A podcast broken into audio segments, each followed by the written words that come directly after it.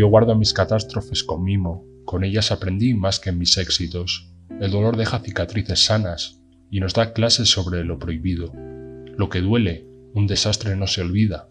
La memoria lo guarda bajo llave. A veces tantas veces cada tanto, las catástrofes son revelaciones.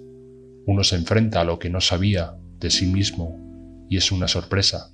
Las cicatrices son como dibujos que describen un poco nuestra vida.